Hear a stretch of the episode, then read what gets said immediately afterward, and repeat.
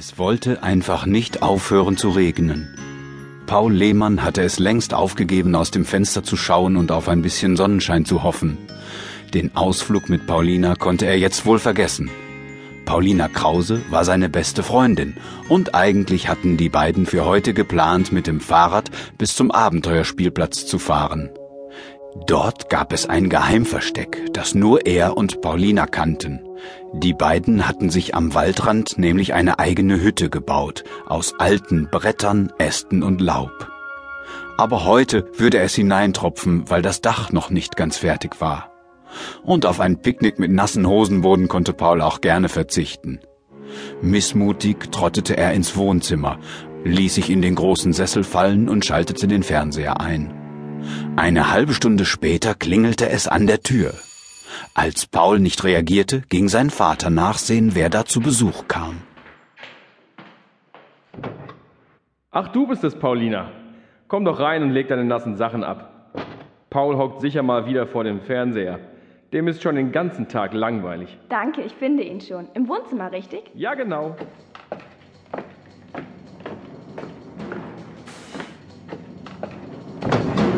Paul. Oh, hi, Paulina. Ich habe die Klingel gar nicht gehört.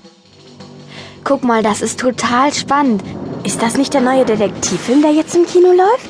Von dem hast du mir doch schon das letzte Mal erzählt. Detektiv Rocky und die singenden Steine. Der neueste Film von Stefan Burgspiel. Mit Willy Robbins in der Hauptrolle. Detektiv Rocky löst mal wieder einen spannenden Fall. Jetzt in deinem Kino.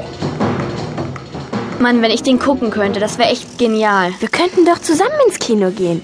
Vielleicht gibt es sogar heute noch eine Vorstellung. Gute Idee. Leider gibt's da ein Problem. Ich habe mein ganzes Taschengeld für diesen Monat schon ausgegeben. Und meine Eltern geben mir bestimmt nichts dazu. Ach, Fragen kostet doch nichts. Ja, aber ich habe von Papa im letzten Monat schon 10 Euro extra bekommen. Ich habe mir doch davon das neue Hörspiel von den drei Detektiven gekauft. Und da hat er schon gesagt, ich muss lernen, mein Taschengeld besser einzuteilen. Vielleicht klappt's heute ja nochmal. Also gingen die beiden hinüber in die Küche. Pauls Vater saß am Esstisch und war gerade damit beschäftigt, die Post durchzusehen. Ähm, ähm, drei. Oh, das darf doch nicht wahr sein. Papa, was ist passiert? Du machst ja ein Gesicht wie drei Tage Regenwetter. Ach, wir haben mal wieder ein paar saftige Rechnungen bekommen. Wolltet ihr zwei was von mir?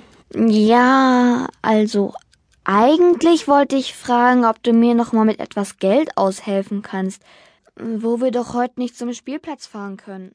Da dachte ich.